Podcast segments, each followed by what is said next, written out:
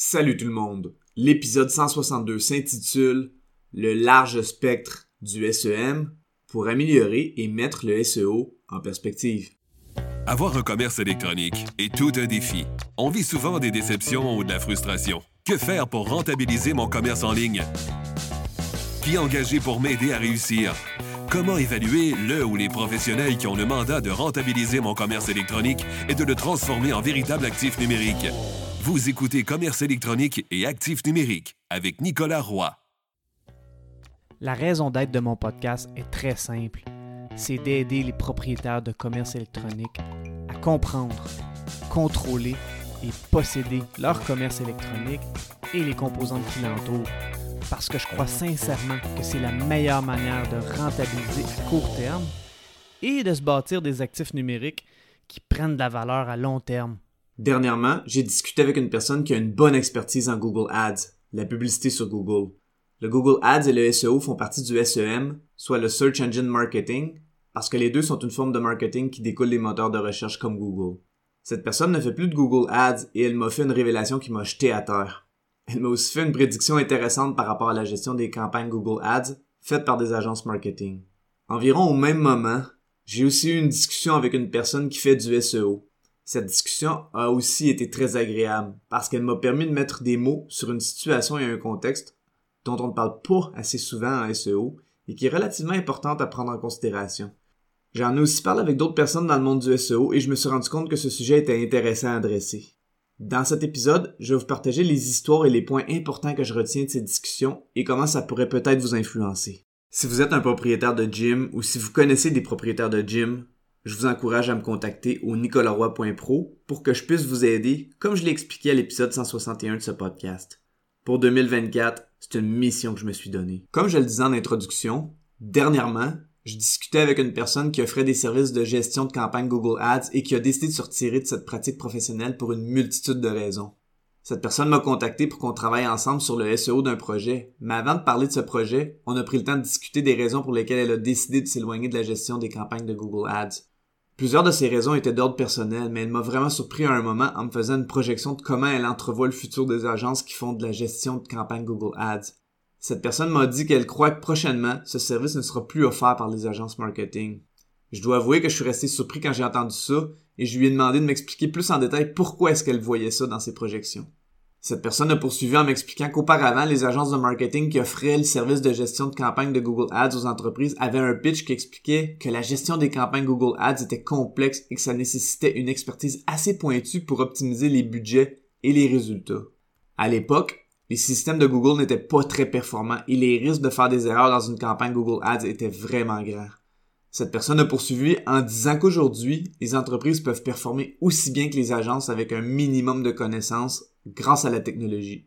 J'écoutais cette personne et je lui ai demandé si elle pouvait élaborer encore plus. C'est à ce moment qu'elle m'a raconté une histoire. Cette histoire, c'est celle d'une personne gestionnaire en campagne Google Ads qui a montré rapidement à un client qui était un de ses proches comment utiliser Google Ads et les outils offerts pour gérer une campagne publicitaire. Ensuite, cette personne a fait un test en prenant le même budget et en gérant elle-même une ou plusieurs campagnes publicitaires. Donc, si on récapitule, c'était les outils de gestion de Google Ads contre une personne gestionnaire Google Ads avec de l'expérience. Le résultat a été que les outils de gestion de Google Ads du client ont vraiment eu de meilleurs résultats que les campagnes gérées par la personne qui fait de la gestion de Google Ads. Cette personne m'a expliqué que cet événement a été celui qui a vraiment poussé sa réflexion à quitter cette spécialisation du marketing numérique. J'ai pas d'expertise en Google Ads, mais cette histoire m'a frappé. Cette personne a poursuivi en me disant qu'elle aimait beaucoup le SEO et on a poursuivi notre discussion par rapport au projet en question.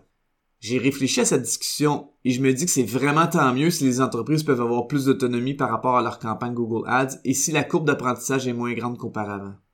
Cette personne m'a aussi dit que le SEO est en constante évolution et donc ça nécessite des ajustements constants et une expertise plus pointue que celle du Google Ads. Je vais éviter de faire une comparaison entre l'efficacité du SEO et de Google Ads, mais pour le niveau d'expertise requis, je sais que le SEO en demande beaucoup. Ça, ça m'amène à une deuxième discussion que j'ai eue.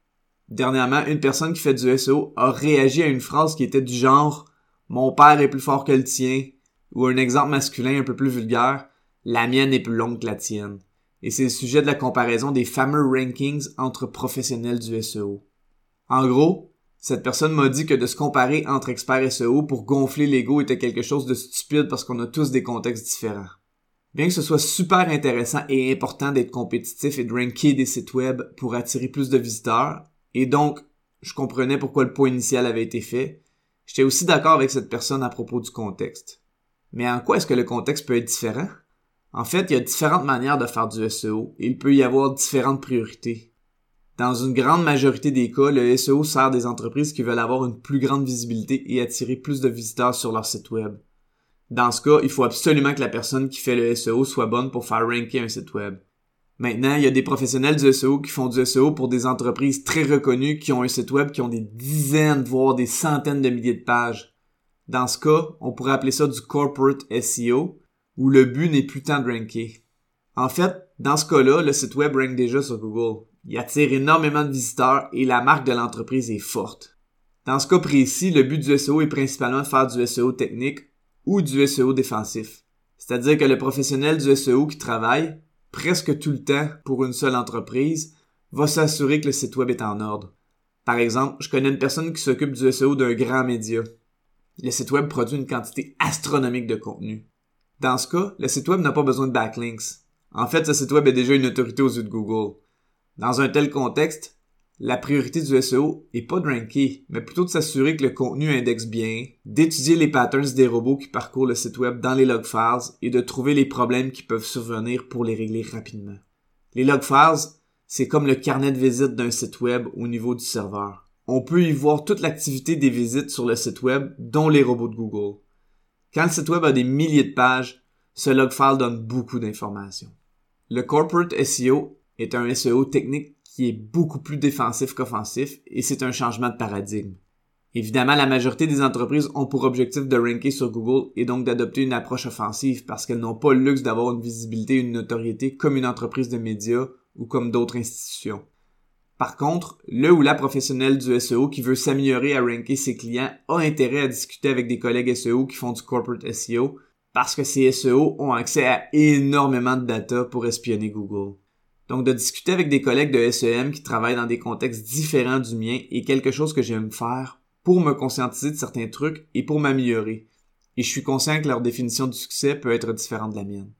En passant, cet épisode va être le dernier pour 2023. Je vais me reposer et passer du temps en famille dans les prochains jours pour vous revenir en très grande forme en 2024. J'en profite pour vous souhaiter de joyeuses fêtes. C'est tout pour cette semaine. Si vous avez apprécié, je vous invite fortement à me laisser un avis sur la plateforme sur laquelle vous écoutez le podcast ou de partager avec un collègue ou une connaissance. Au plaisir de se revoir prochainement.